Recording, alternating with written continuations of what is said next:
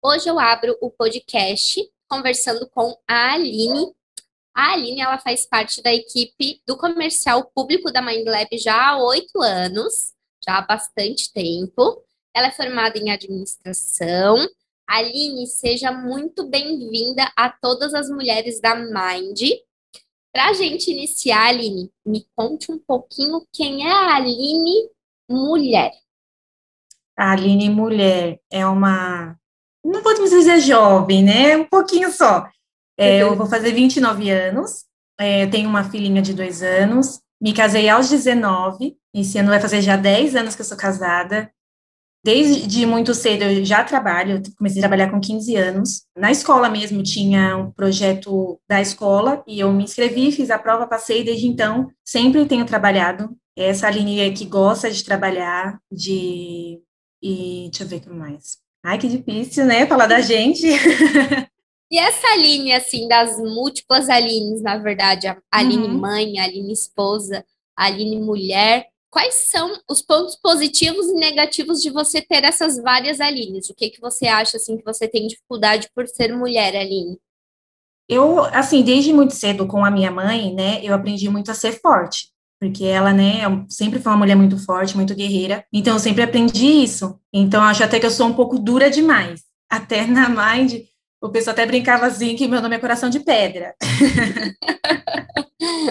Mas não é, porque assim, as circunstâncias às vezes te torna, né, uma pessoa mais firme, mais dura. E assim, apesar de ser ruim por um lado, eu gosto de ser assim.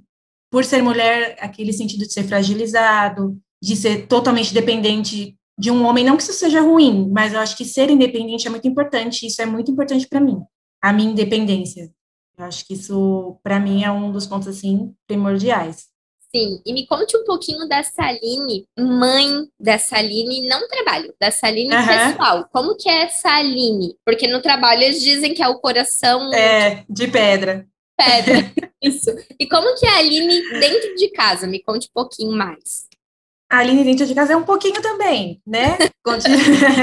Mas eu tento sempre é, ajudar todas as pessoas que eu posso. Às vezes até colocar alguma pessoa na frente das minhas necessidades. Eu procuro ajudar todo mundo, então sempre algum amigo está com um problema. Aline, o que, que, você acha disso? Como que eu faço? Ou algum familiar. É, como mãe também, faz só dois anos, né? Então foi uma experiência totalmente nova. Era algo que eu tinha muito receio, até por ser tão é, independente de fazer as coisas, eu achava que ser mãe tiraria um pouco isso de mim mas na verdade vem para complementar, né? Um, um, filho, como dizem, um filho é sempre benção. É, depois de sete anos de casamento, que eu tomei a coragem, porque eu tinha muito medo de como isso afetaria a minha vida, mas tem sido muito importante. Eu acho que me fez crescer mais ainda, né? Como mulher. A minha filha é um caso à parte. ela é muito inteligente, ela tem muito das minhas características. Ela é já com dois aninhos, ela é uma criança decidida, sabe o que ela quer ela quer e você não consegue enrolar ela. Você fala até assim, nossa, acho que ela tem até mais idade. E isso eu aprendo muito com ela todos os dias, né? Foi muito especial para mim e está sendo, né? E essa essa Aline mãe, que você deixou bem claro assim, você falou que mudou a sua vida há dois anos, uhum. né? Você se dispôs uhum. A ser é. mãe. O que, que mudou na vida da Aline depois de ser mãe? Como mulher, como pessoa? Eu acho que eu era muito, essa questão de, de rigidez, é, me trouxe mais maleabilidade para minha vida, de enxergar as coisas com mais leveza, não levar tão assim, ah, é sério, é isso, aqui, acordei às oito para fazer isso aqui, porque criança não tem isso, né? Eu tenho muito isso de ter, tentar, né, que a gente nunca consegue, mas de controlar as coisas, de prever, vai ser isso, vai ser assim, isso vai ser assim, e é bom, às vezes, não ter o controle, porque às vezes a gente se cobra tanto de ter controle, de estar tá sempre com tudo sob, nas mãos, né, e a Valentina veio para me mostrar que não é assim. Já do parto dela, já tinha tudo programadinho, ela chegou antes. Dá para mostrar, não, não é como você está planejando. O planejamento aqui é outro, não, não existe muito planejamento, né? A gente programa algumas coisas, mas vão acontecendo de uma forma mais inesperada. E isso me ajudou muito a ter mais esse relaxamento, vamos dizer, né, com relação às coisas. E me conte um pouquinho sobre as mulheres que fazem parte da vida da Aline. A gente falou sobre a Aline mulher, né? O seu uhum. as suas múltiplas Alines. Mas quais uhum. mulheres fazem parte da vida da Aline? Ah, então, como eu tinha falado um pouquinho antes, a minha mãe, né, é a maior inspiração de todas. Ela é uma mulher nordestina. É o caso que a gente vê muito, né? Que vê que engravida cedo, porque muito tempo atrás não tinha, né, que é estudo, não tinha acesso a muita informação, então que engravida cedo, que vem para São Paulo, uma cidade totalmente desconhecida, com um filho, aí chega aqui, tem outra filha, que no caso sou eu, e que mesmo assim deixa seus filhos na creche, vai trabalhar, ela é diarista, até hoje ela é, e mesmo sendo diarista, correu atrás, meu irmão é formado, eu me formei, elas mesmo com toda essa falta de informação que ela tinha antes e por todo o processo que ela passou, ela sempre entendeu é importante meus filhos estudarem para eles terem uma vida melhor. E por isso eu tenho tudo isso, né, de, de força, porque a imagem única que eu tive era da minha mãe, porque meu pai, quando eu tinha um aninho, ele foi embora. E aí minha mãe ficou sozinha com os dois filhos. Então, eu sempre vi a minha mãe indo trabalhar, a minha mãe acordando cedo, correndo atrás das coisas e me ensinando que tem que ser assim, né? Que se a gente quer, a gente corre atrás das coisas e a gente conquista. Não precisa necessariamente ter um homem ao lado para você conquistar o que você quer. Que você pode sim fazer da sua vida uma história diferente, mesmo que você tenha vindo de um contexto totalmente contrário. Mas que cabe a nós trabalhar, nos esforçar para fazer diferente, né, a nossa história. E ali nesse sentido assim de a tua mãe ter te motivado, né, a uhum. você realmente buscar os teus objetivos, a, a uhum. correr atrás. Você se formou em administração, né? Você é, conseguiu realmente ser essa Aline independente, isso é muito claro. Uhum. Mas eu gostaria que você me falasse um pouquinho da tua trajetória profissional como mulher. Quais são as implicações, se você vê dificuldades por ser mulher na tua área tanto na Lab quanto uhum. na, na, na, faculdade de administração. Gostaria que você me contasse um pouquinho dessa tua trajetória. Eu comecei, como eu te falei, né, na escola mesmo, então era coisas de escola, não tinha muito essa ainda noção ou diferenciação, ah, por ser mulher.